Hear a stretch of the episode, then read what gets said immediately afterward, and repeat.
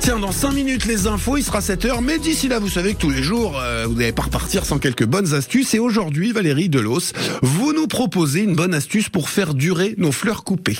Je vous ai apporté des bonbons.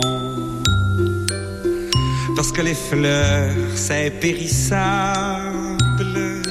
Jacques, vous avez raison, les fleurs, c'est périssable. Mais on peut tout de même les faire durer. Le printemps et l'été sont le temps des fleurs. Muguet du 1er mai, cerisier épanoui au Japon et en France, pâquerette, jonquille, rose, pivoine, par exemple, mettent des couleurs dans nos prés et nos bois. Aux grandes dames des allergiques. Mais tout n'est pas rose au pays des fleurs coupées. C'est même une industrie. En 2017, le marché des fleurs en France a généré environ 1 milliard d'euros. Ce marché est en fait mondial puisque 85% des fleurs coupées qui finissent dans nos vases viennent de l'étranger. Colombie, Kenya, Éthiopie et même maintenant la Chine. Et dans 9 cas sur 10, elles ont transité par les Pays-Bas, plaque tournante du business de l'horticulture qui représente 60% du marché mondial.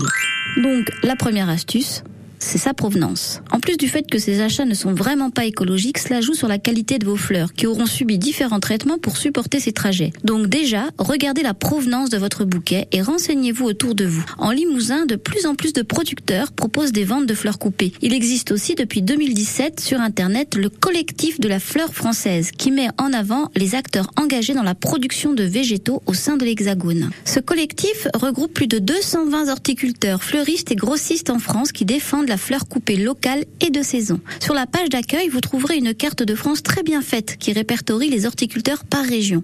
Une fois dans votre vase, vous pourrez aussi prolonger leur beauté. Comment? En mettant une pince de bicarbonate dans l'eau de vase, puis en ajoutant simplement de l'eau au fur et à mesure que le niveau baisse.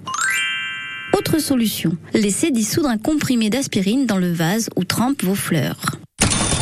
Le coût de l'économie, vous l'avez compris, n'est pas estimable, mais l'idée est ici de ne pas gâcher votre achat et d'en profiter le plus possible. Riche de toutes ces informations, il ne vous reste maintenant plus guère qu'à profiter de votre bouquet et à les écouter, comme le suggère Francis Cabrel. Elle écoute pousser les fleurs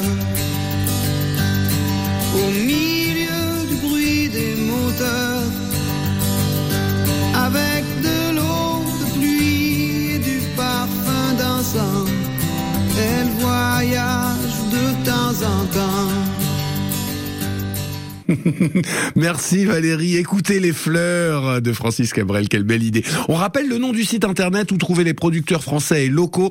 www.collectifdelafleurfrançaise.com. Demain, Valérie nous donnera des astuces pour lutter contre l'invasion des fourmis.